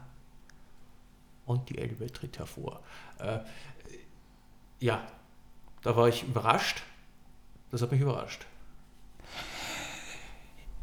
Ja, also bevor wir jetzt dieses, dieses äh, Setting Numenor verlassen, und da ist es ja wirklich wichtig, was sagst du, vor allem Torben und Manuel, Manuel, der, der, der noch, du, du bist ja noch tiefer in dieses Tolkienische verankert als ich und ich bin schon relativ tief drin, muss man sagen. Äh, hattest du da eben Tolkien-Vibes? Also hattest du schon das Gefühl, da ist man der Vorgabe gut gefolgt?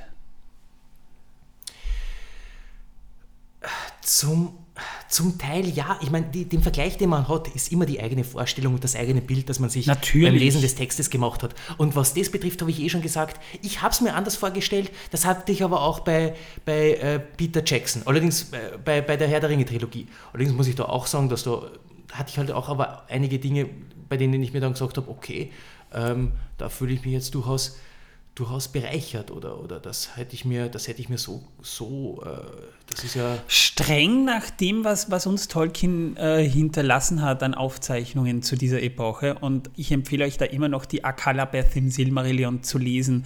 Aber auch die Anhänge von, von Herr der Ringe kann man zur Hand nehmen, aber die sind da viel, viel vager. Ähm, muss ich schon sagen, ich hatte schon das Gefühl, dass man sich da sehr an der Vorlage orientiert hat. Man hat viel Sinnvolles dazu gedichtet. Mir gefällt das Setting so bis dato eigentlich. Man, man darf halt nicht den Fehler machen, ich habe das versucht und habe mir dabei einen Knoten ins Hirn gedacht. Äh, das Ganze, äh, es ist die Zeitlinie, die Zeitlinie, die mhm. in der mhm. Serie gefahren wird. Äh, denn ähm, du hast ja da es werden ja einige Ereignisse weit, weit äh, ans Ende des dritten Zeitalters gestellt. Äh, und die laufen simultan und parallel ab. Richtig, genau. Denn normalerweise, also wenn zum, zum Ze zu Zeiten von Tarmiriel ähm, waren, waren die, die ähm, waren die, die, die gab, gab es schon die Nazgul normalerweise es gab, es gab schon es gab die Nazgul, Eregion ist gefallen, ähm, es waren die dunklen Jahre in Mittelerde, ein großer Teil des Fangorns wurde von den Numenorern teilweise abgeholzt.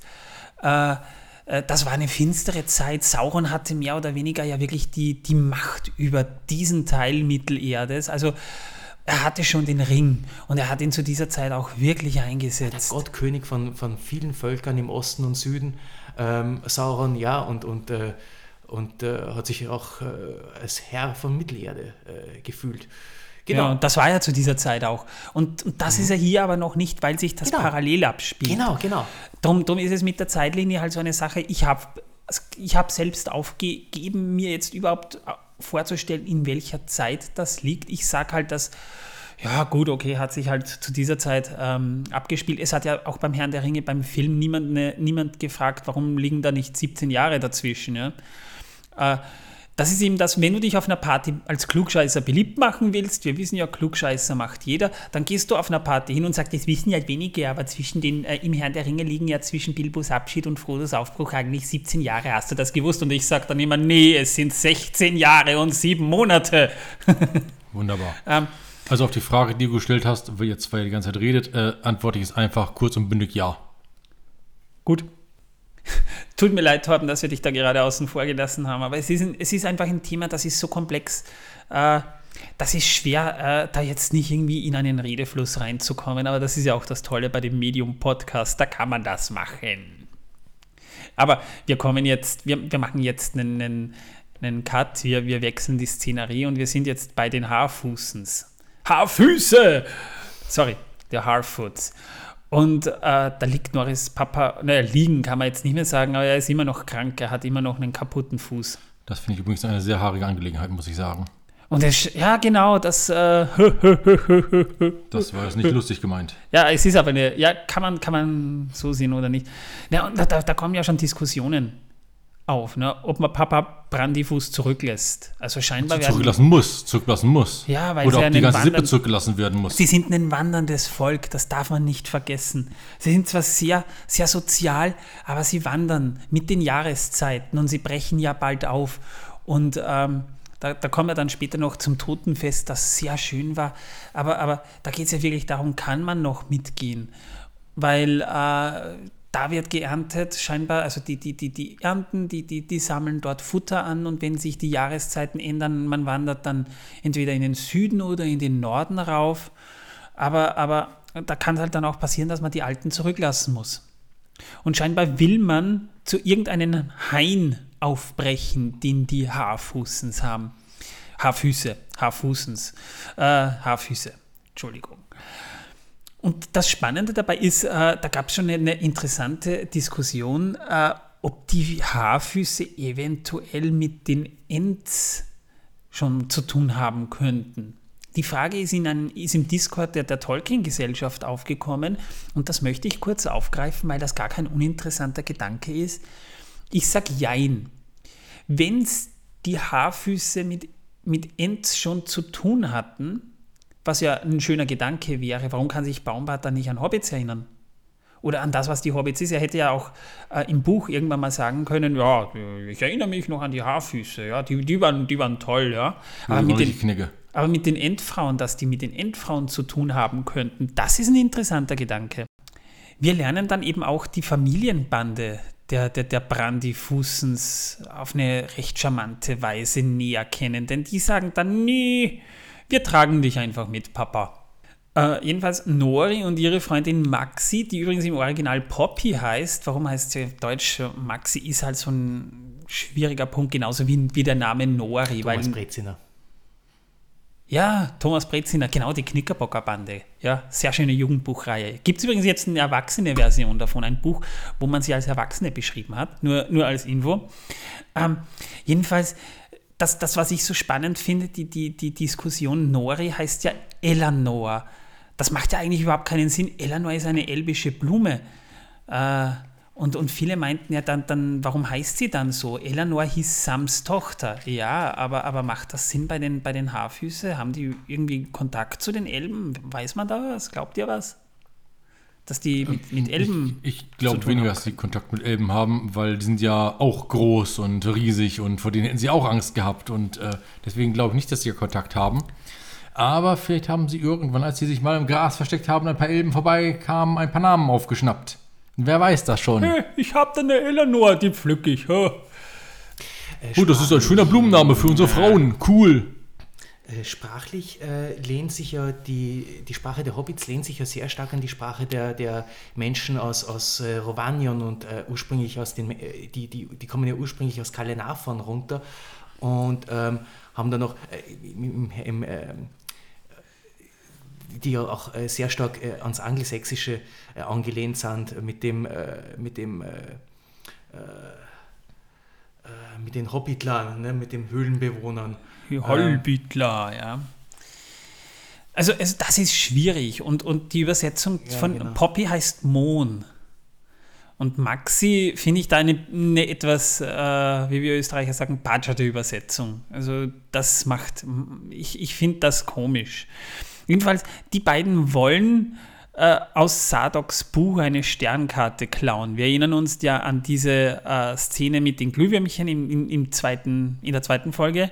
Und das findet halt der Sidekick, Poppy, ich finde Poppy schöner als Maxi, äh, die findet das nicht so toll.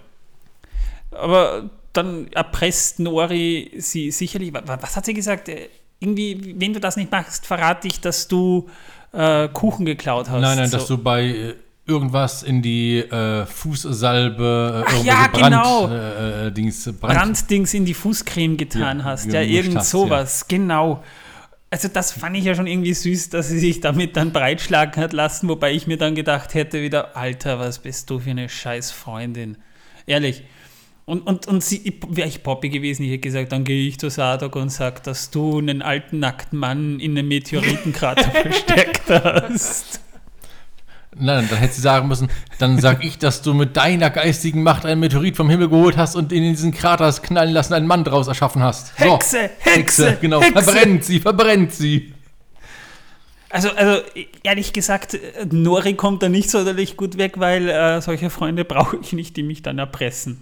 Ich hätte dann vielleicht gesagt, hey, komm, äh, ich habe da hinten, ich habe da hinten ein paar Blätter, ein paar siebenblättrige Kleeblätter gefunden, die rauchen wir, wenn du brav bist. Ja, dann, Ja. dann machen wir es uns hinten gemütlich und, und rauchen eine, eine schwebt, da nicht noch immer, die, schwebt da nicht noch immer die, die, die Gefahr des Zurückgelassenwerdens schwebt ja über der Familie.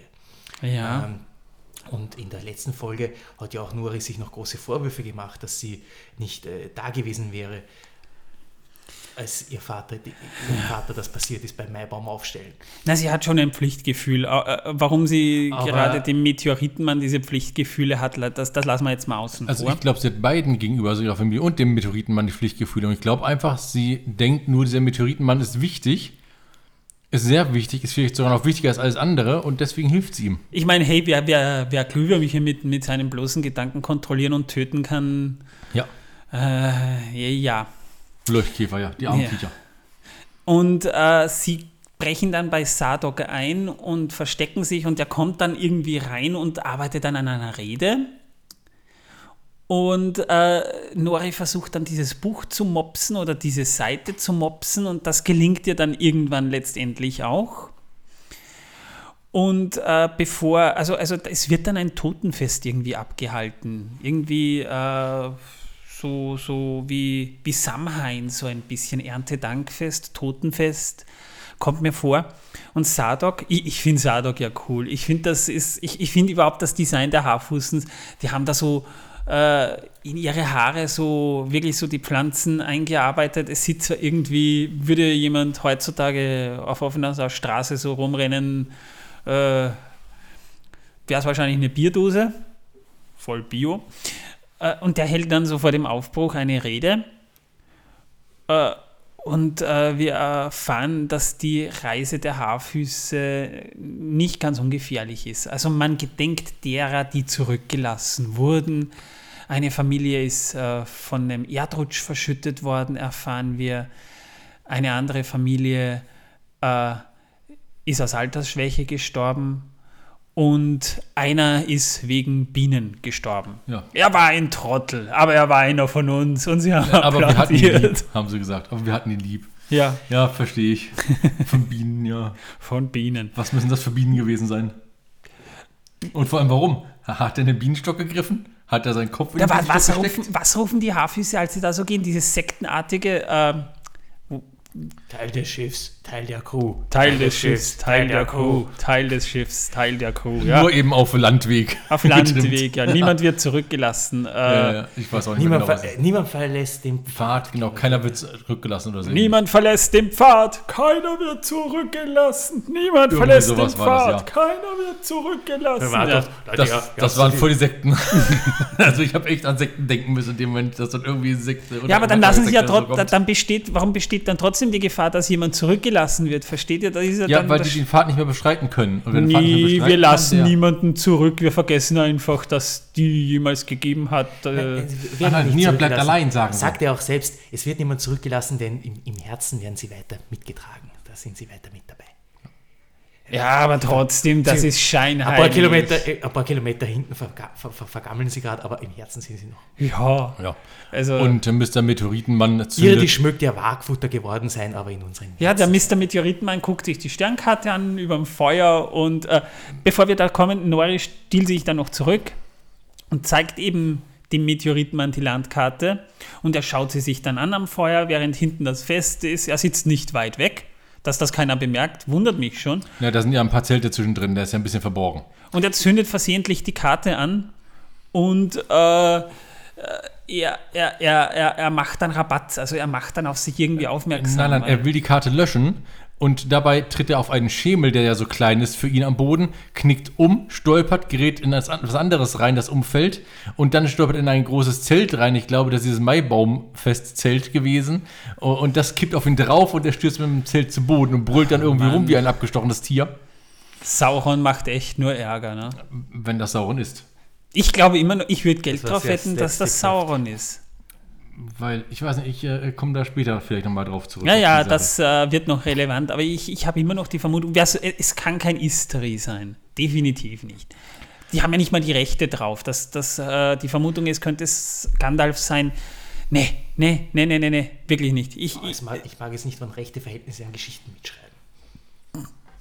jedenfalls, der Meteormann wird entdeckt und auch Nori hat, wurde dadurch mehr oder weniger enttarnt. Ja, und äh, es wird schließlich diskutiert. Sie steht dann so vor Sadok, dem Ältesten, und es wird eben diskutiert, ob man Nori verbannen sollte. Niemand wird zurückgelassen, aber wir schmeißen sie halt trotzdem aus. Ja, weil sie halt gegen die Gesetze verstoßen hat.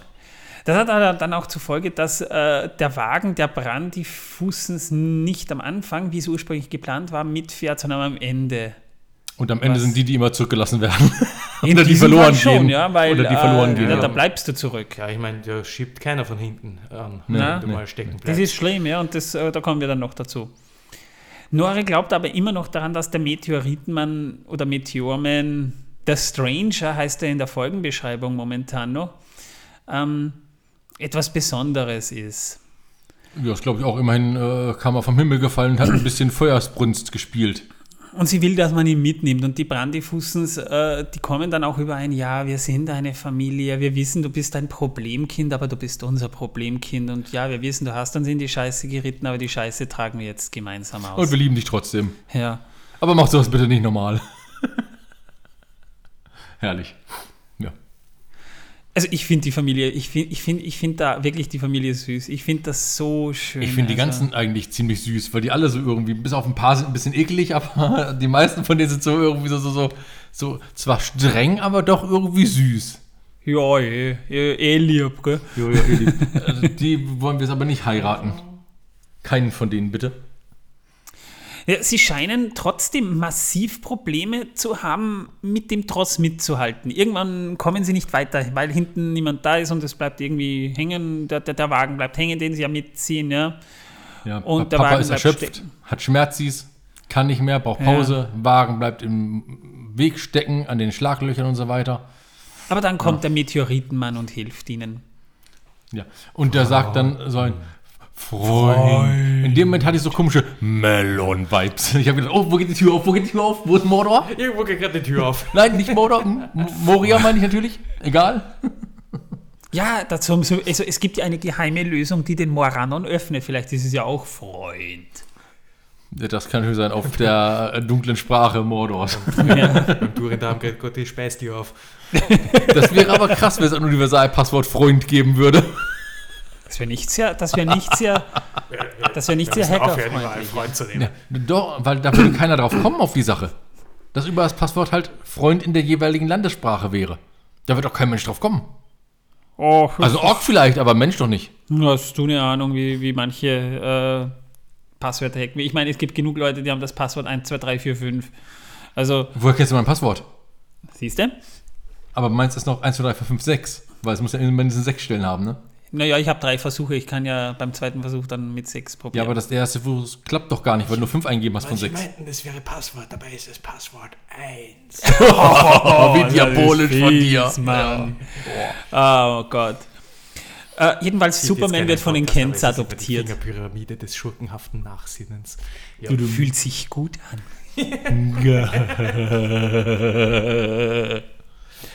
Er hat mir gerade zwei Daumen emporgerückt. Manuel kennt den, ich kenne den Insider auch. Das ist American Dad. Ein American Dad Zitat. Whatever. Jedenfalls Superman wird von den Kents adoptiert. Nachdem sich herausgestellt hat, es ist einen Löwen dabei zu haben, erweist sich als durchaus praktisch. Ne? Also Timon Ja. und Pumba haben den Löwen adoptiert, die Kents haben Superman adoptiert und die Brandyfußens haben einen Meteoritenmann, der nackt in einem Krater Das ist, gelegen sie haben ist, das Ding aus dem. Meteorit adoptiert, genau. Das Ding aus dem Krater. Wenigstens kennt er das Wort Freund. Es ist. Es ist irgendwie, ja, man kann davon halten, was man will, aber es ist schon irgendwie. Mir hat der Handlungsstrang ganz gut gefallen, ja. Ja, und ich glaube, als nächstes kommen wir dann zum Strang der Elben. Wir kommen zu Black Hullers. dem krassesten Helden der Südlande. Er ist der Nein, den, Chef nicht den krassesten, den, Chef den krankesten, nicht den krassesten, den krankesten Helden. Der Das, krass das, muss, das muss schon, nein. An dieser Stelle schöne Grüße an die vier Flitzpiepen. Ja. Also, also Danke für Ja, viele, ja, ja, für viele genau. Erheiterungen, die ich hatte. Erstmal, ich, ich habe kein raus. Problem damit. Ich habe kein Problem damit, dass, es, dass er Black Collars ist. Ich finde Aaron Dier. Ich, ich, was ich befremdlicher finde, ist diese, ist, diese, ähm, ist diese Rasurfrisur, die er da hat. Die kriegst du eigentlich nur mit einem Rasierapparat so schön hin. Ach was, die haben dort doch bestimmte äh, magische äh, Sie haben. Haarschneider, nein, sie haben Haarschneider. So wie, es Anbauer und Erneuerer gibt, haben sie die, die, die, die Schneid, äh, Haarschneider.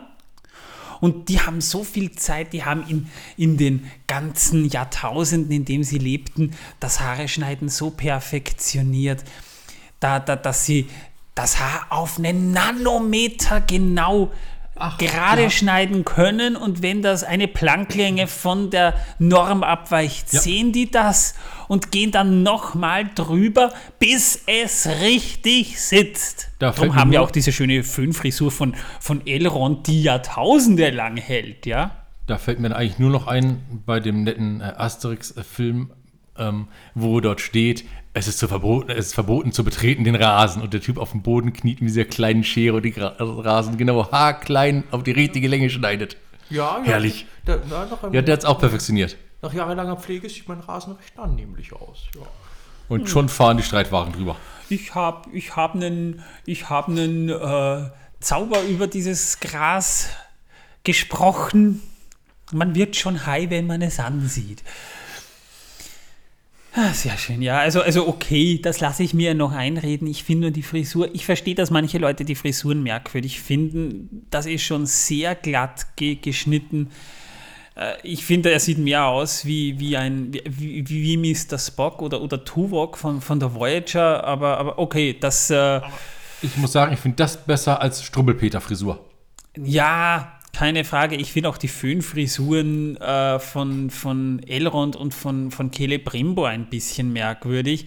Aber ich denke mir schon, warum müssen Elben ausnahmslos alle lange Haare haben? Wo hat Tolkien geschrieben, dass Elben alle lange, Haar, lange Haare haben? Sie haben gesagt, ja, die haben die Haare schön. Ja, schön hat Elrond die Haare. Hoppla. Schön hat Elrond die Haare ja auch. Und äh, Mode kann sich in ein paar Jahrtausenden, darf sich auch mal ändern. Außerdem mit ranzigem Schweinefett kriegst du alles äh, in die richtige äh, äh, Position gedrückt. Das sind heilige Schweine aus Valinor, deren Fett wird nie ranzig. Ja, dann funktioniert es nicht. Es muss ranzig sein, damit es hält. Ach so, na, darum sind sie wahrscheinlich nach Mittelerde gereist, weil sie da das beste Schweinefett kriegen. Möglich. Und das gestockt ist. Haarhelm plus 3. Also, ich, ja, die, ich stelle mir die Elben gerade vor, das schönste Volk der Welt, aber jedes Mal, wenn die an einem vorbeigehen, hat man das Gefühl, es riecht nach Schweinefett, es riecht nach Speck. Ich mag die Elben jedes Mal, wenn sie da sind. riecht's Hab ich danach keinen Hunger mehr. Riecht's nach, riecht's nach Bacon. Ja. Oder ich habe danach halt keinen Hunger mehr, ne? Jedenfalls Arndir der landet ganz offensichtlich in einer orkischen Sklavengrube, in einer Sklavenkolonie, wo andere Menschen, und das sind die Entführten aus dem Dorf, ziemlich sicher, die dort für einen gewissen Adar Grabungen durchführen sollen. Und der Ausdruck Adar bedeutet ja Vater auf Elvisch. Ga ganz genau, ganz genau. Äh, ganz offensichtlich befinden wir uns jetzt auch in der Nähe von Mordors Grenzen. Das habe ich ja vorhin schon angemerkt. Also wir sehen ja auch, äh, weil der Handlungsstrang, da, da fährt dann mal so äh, die Kamera über die Landkarte von Numenor, über das trennende Meer bis in die Südlande und wir sehen dann schon das Nurnenmeer und auch äh, äh die, die, die, die Berge um Mordor herum. Und äh, was äh, man gleich am Anfang... oder? Äh, ja, genau. Und die, die, die Eret, war das die Eret Gorgoroth? Die Eret Gorgoroth, genau, ja. ja. ja. Jedenfalls, ein Mensch begehrt gegen die Orks dort auf, die scheinbar das Sonnenlicht wirklich nicht vertragen. Und das finde ich spannend, denn ich habe heute schon YouTube-Videos geguckt, wo einige ähm, gemeint haben, so, war das im Herrn der Ringe auch so? Die haben doch im dritten Teil im Sonnenlicht gekämpft. Äh, dazu muss man sagen, Orks vertragen das Sonnenlicht wirklich nicht. Bis auf die Urukai, die ja gezüchtet wurden, um Sonnenlicht zu ertragen. Ansonsten reisen die entweder bei Nacht oder sie verstecken sich, weil sie das Sonnenlicht wirklich nicht gut aushalten können. Und das war eigentlich eher im dritten Herr der Ringe-Teil, ja, dramaturgisch gesehen haben sie das gemacht, weil eigentlich müsste da ja diese Wolke über, über Minas Tirith sein, normalerweise, weil im, im Buch war es ja so, Sauron hat ja quasi den, den den äh, Schicksalsberg angezündet, dass da mal ordentlich Rauch rauskommt, ja, damit diese Rauchwolke schön über Gondor drüber zieht, damit die Orks da eigentlich raus und kämpfen können, wegen des Sonnenlichts. Also das ist schon stilgetreu, was wir da sehen. Die, die Orks mögen das eigentlich überhaupt nicht. Darum lassen sie auch die Menschen schuften, weil die können im Sonnenlicht ackern. Das wollte ich nur mal angemerkt haben. Das, genau, genau, das hat schon Hand und Fuß. Und einer der Menschen, der, der, der weigert sich, einen Baum wegzuräumen. Nein, also, das stimmt nicht. Das ist kein Mensch, das ist ein Elb, weil nämlich die ganze Kompanie, die den Wachturm bewacht hat, dort auch eingesperrt ist. Ach so, da waren ja eben deswegen, Menschen und Elben. Deswegen, okay. Ja, genau, deswegen kennt er die auch. Mhm, okay. Ja, und Elben, die, die, die mögen ja das überhaupt nicht, Bäume umhacken, wie es scheint. Ja. Und der bezahlt das dann auch durch einen fiesen Ork mit Schmerzen oder sogar seinem Leben. Im Angesicht von, von ähm, na, wie heißt der, der, der, der Black Colors? Im Angesicht von Black Colors. Äh, Arondir. Arondir, ja. Ähm, jo, äh, Arondir sieht das halt mit an. Die Orks jedenfalls scheinen diesem Adar zu folgen, denn der wird prominent immer wieder erwähnt. Und da könnte man schon meinen, ob da vielleicht Sauron damit gemeint sein könnte. Arondir jedenfalls beschließt, ja, bevor die anderen Elben auch noch draufzahlen müssen, gehorche ich den Orks und will den Baum fällen. Und äh, wir sehen dann auch, das ganze Gebiet ist schon gerodet worden. Da steht nur noch dieser Baum da mit einer silbernen Rinde und dunkelgrünem Geäst. Man könnte ja eigentlich fast schon glauben, das könnte schon Mordor sein und sie, sie, sie, sie roden das ganze Land, weil sie es eben jetzt verheeren wollen und für ihre Zwecke einspannen wollen. Wobei ich das nicht ganz verstehe. Wenn Orks das Sonnenlicht vertragen, warum, warum roden sie dann die Bäume, die ja das Sonnenlicht vom Boden fernhalten? Ähm, na, vielleicht brauchen sie das Holz, um weitere äh, Tunnel zu stützen und ähnliches. Ja, ja, die wollen ja über Tunnel, Oder sie die, denken, die untergraben das alles ja sowieso gerade. Das ja. stimmt schon, ja. Oder vielleicht denken sie, unter diesem Baum ist vielleicht das, was sie suchen. Kann ja sein. Und es steht halt nur noch dieser eine Baum da. Und Aaron, äh, man hat, er sieht den Baum an, sagt irgendwas, als würde er ihm gut zusprechen, so, ja, äh, sei mal bitte nicht bes, aber ich muss jetzt. Und unter dem Jubel der Orks fängt er an, diesen Baum zu fällen. Die Bäume sind stark, Meister, ihre Wurzeln gehen tief. Reißt alle Bäume heraus. Am Ende kommt es dann auch wirklich zu einer Sklavenrevolte. Und Arondir darf ein paar sehr spannende Slow-Motion Bullet-Time-Moves machen. Also da geht man dann wirklich so, da hat man von, von, von Actionfilmen sowas von geklaut, wie er da so, seinen, seinen Jump macht, wird plötzlich Zeitlupe. Und äh, gerade, dass er nicht noch einen schwarzen Ledermantel und eine Sonnenbrille trägt, dann hätte man schon das Gefühl, wir haben hier Morpheus 11. Und ähm, dann sieht es schon relativ gut aus und die Orks beschließen, sie lassen den Warg auf die Gruppe los. Ja, dem habe ich den Namen Hugo gegeben. Dürfte ein Jungtier sein. Er sieht nicht Weil so. der, ja, weil der noch nicht so groß aussieht, ja. Äh, ich finde den, das muss ich sagen, der ist, also der ist wirklich schlecht animiert. Den fand ich schlecht animiert. Und zwar äh, Also ich fand ihn im Baum gut animiert und ansonsten schlecht. Im Baum drin, als er da eingewickelt war, war er recht gut animiert. Ja, das Problem ist, das Problem ist ja nicht, dass sie nicht das Geld oder, das Budget dafür hatten. Das ähm, sieht man dem schon an, dass da das Model, das sie da verwendet haben, gut aussieht und, und äh, es hat auch einige gute Details, aber die Bewegungen, also Ja, die fand ich du- sehr merkwürdig. wenn die sich Zeit genommen hätten, hätten sie zum Beispiel richtige Wölfe beobachten können und diese, diese Bewegungen dann, dann reinnehmen können. Man hat einfach das Gefühl, ja, äh, da sind Leute am Werk, die das, äh, die, diese, diese CGI machen. Ja gut, Computerspiele Die können noch, nie, die noch nie eine Tierdoku gesehen haben. oder, oder sich das wirklich live ansehen. Also bei der, bei der 3D-Variante von König der Löwen haben die Leute wirklich die Löwen beobachtet, damit sie sich richtig bewegen im Film. Und da sieht sie auch fast echt aus. Beim Film Planet der Affen. Äh, äh, bei allen drei haben sie Affen beobachtet und vor allem Andy Serkis als Method Actor hat sich da wirklich äh, in die Bewegungen der Affen angeeignet. Das sieht man auch. Und ähm, sie sehen ja auch einigermaßen gut im Herrn der Ringe aus, wobei es hätte doch schon gereicht, wenn sich der mit dem Wolftanz angeschaut hätten. Ja, Torben, da tanzt nämlich der Wolf, ja. Genau. Nein, nicht deswegen, aber da sind auch Wölfe dabei, die brüllen und springen und hüpfen. Es ist, Naja, eigentlich Also- nur einer. Ja, aber, ne? Ich kenne Und das ist ich eigentlich Kenne, ein- ich kenne den Prequel, der mit dem Bär steppt. Sehr schön. Also The Revenant hast du dir angeguckt. Ja, genau. Geiler Film, ich finde den richtig klasse. Äh, aber Arondir vollführt da halt ein paar Elbenmoves und hält den Wag in Schach. Äh, also so, so, so einen Luke Skywalker-Move, wie er da diesen, diesen großen imperialen Läufer da umgeworfen hat auf Hot ungefähr, also mit, mit, mit Ketten und so weiter. Also auch etwas, was wir auch bei Herrn der Ringe mit dem Troll schon gesehen haben.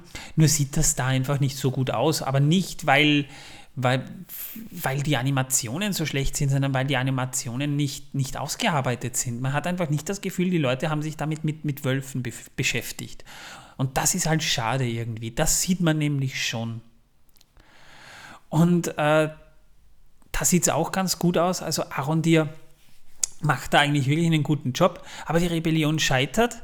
Arondir fällt nach hinten, also, also irgendwie geht es dann doch noch nach hinten los und er wird von den Orks überwältigt. Ja, aber erstmal äh, entkommt sein Kommandant, dem er ja hilft, indem er einen Wag äh, mit einem Speer erwirft. Und ja, er springt auch dann hoch auf diesen Abhang und sieht, wie sein Kommandant sich langsam umdreht und einen Pfeil in ihm steckt. Und kurz darauf fliegt der zweite Pfeil in ihn rein und der Kommandant kippt um und ist tot. Und dann holen ihn ein paar Orks von dem, ja, von dem ähm, Graben, also von dem oberen Teil des Grabens runter und schmeißen ihn den anderen Orks vor die Füße. Das Ganze ist auch teilweise wirklich brutal, denn der Wag reißt ja wirklich äh, Menschen und, und Elben und man sieht da auch wirklich mal ein bisschen Blut. Äh, Das war grundsätzlich eine brutalere Folge. Ich meine schon, äh, äh, die, äh, die Schlägerei äh, in äh, Numenor war schon. Äh, Naja, gut, ja. okay, die war aber, Aber- wenigstens noch FFK, F, F, Ja, FSK definitiv, 12. definitiv. Das kann man schon sagen. Und äh, jedenfalls, er wird aber nicht getötet, sondern er soll zu Adar gebracht werden. Nein, Ada soll entscheiden und Ada kommt dann. Ach, Und da sehen wir dann auch nur Konturen von Ada. Also wir sehen dann aus Sicht von, von Arondir eine Gestalt, die sehr elbisch aussieht, aber sehr verschwommen ist. aber sehr verschwommen ist. Wahrscheinlich, die aus einem ganzen Staub da aufgewirbelt wurde. Und natürlich kann man jetzt mutmaßen, handelt es sich hier vielleicht wirklich um einen Elb. Und äh, das, ist, das ist ein interessanter Punkt, den ich erzählerisch dann vielleicht ein bisschen merkwürdig finde. Es ist schön, dass wir hier eine angedeutete Figur sehen. Ähm, Ada ist ein elbischer Name, das ist auch richtig. Und äh, viele vermuten es, das könnte Sauron sein.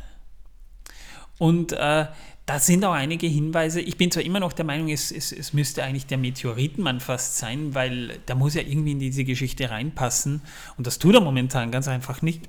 Und äh, natürlich kann man jetzt vermuten, das könnte Sauron sein, aber ähm, das wäre mir fast schon zu offensichtlich. Erzählerisch wäre das vielleicht ein bisschen tollpatschig, ihn so einzuführen, wo man so viele schöne falsche Fährten hätte legen können und dann wäre das plötzlich Sauron. Das ist mir zu einfach. Also wenn die das so geregelt haben, dann haben wir wirklich faule Drehbuchautoren. Ja. Ich habe auch gelesen gehabt, dass einige Leute denken, äh, dass es sich dabei um den Hexenkönig äh, äh, handelt. Ähm, das, war, das war etwas, was ich mir auch gedacht habe, von wegen, ist das ein Numenorer? Ist das... Äh, ein schwarzer Numenorer? Ein schwarzer Numenorer, genau. Mm, ja, eine Möglichkeit. Und, und da ist ja gerade das jemand, also so, so, so aber, äh, aber es gibt ja noch keine, keine Ringe der Macht. Das heißt, er muss ja Sauron grundsätzlich, oder prinzipiell dieser Sache, dieser Sache, ja, es gibt ja noch keine, keine Person, es gibt ja nur diesen, na, bevor, du, bevor wir da weiter ja? spekulieren, weil das ist ein interessanter ja. Punkt und äh, liebe Zuhörer, da hängen wir noch ein bisschen dran, weil wir jetzt heute, heute ein bisschen mehr Energie haben, weil wir ja nicht zwei Folgen gucken mussten. Ähm, die Folge wäre damit mal aus. Das heißt, da endet dann auch die Folge. Und äh, was, was ich mir auch schon Gedanken gemacht habe, weil das ja gar nicht so ein abwegiger Gedanke äh, von Torben war, dass das der Hexenkönig sein könnte. Ich könnte mir gut vorstellen, dass einige Figuren in der Serie, und da möchte ich Halbrand auch prominent erwähnen, vielleicht schon zukünftige Nazgul werden könnten, weil die müssen ja auch irgendwann mal äh, die Ringe erhalten und Sauron gab es ja nicht irgendwelchen 0815 äh, Lulus, da gab sie schon den mächtigen äh, Königen. Den mächtigen Königen Mittelerdes damals, die es halt damals gab, oder stolzen und Menschen. Mächtige Könige, Krieger und Magier ihrer Zeit, ja. Ja, also. Und da, ich möchte noch einmal erwähnen, es gab keinen Ring, den die Orks bekommen haben. Die Orks hatten keinen Ring. Ja, die Orks haben keine Ringe gekriegt. Also nur für die Flitzpiepen, falls ihr dazu hört, ja. Also da ist noch vieles. Und ich habe da ähm, noch eine Diskussion gehabt, weil manche jetzt fragten, bis wann würde wohl die erste Staffel gehen und es sind fünf Staffeln und man kann das schön auf fünf Staffeln gliedern. Und das möchte ich noch kurz anmerken, was sagt ihr dazu? Die erste Staffel endet mit dem Schmieden der Ringe der Macht. Die zweite Staffel behandelt dann die, die Hochzeit Eregions, Anatar, den, den Herrn der Geschenke, der auffliegt und schließlich, äh, äh, er hat sich ja schon in Mordor mehr oder weniger heimlich niedergelassen äh, dann schließlich ähm, den einen Ring schmiedet und Eregion verheert. Und das endet dann die zweite Staffel. Die dritte Staffel behandelt dann so diese Epoche äh, die Nazgul bis hin zum äh, Krieg von äh, den, der Eroberung von Ar-Pharason und der Gefangennahme Saurons. Die vierte Staffel behandelt dann den Untergang Numenors und die fünfte Staffel die Zeit um das letzte Bündnis. Das wäre eine gute Aufgliederung. Äh, Klingt nicht unplausibel. Ähm, die, Moment.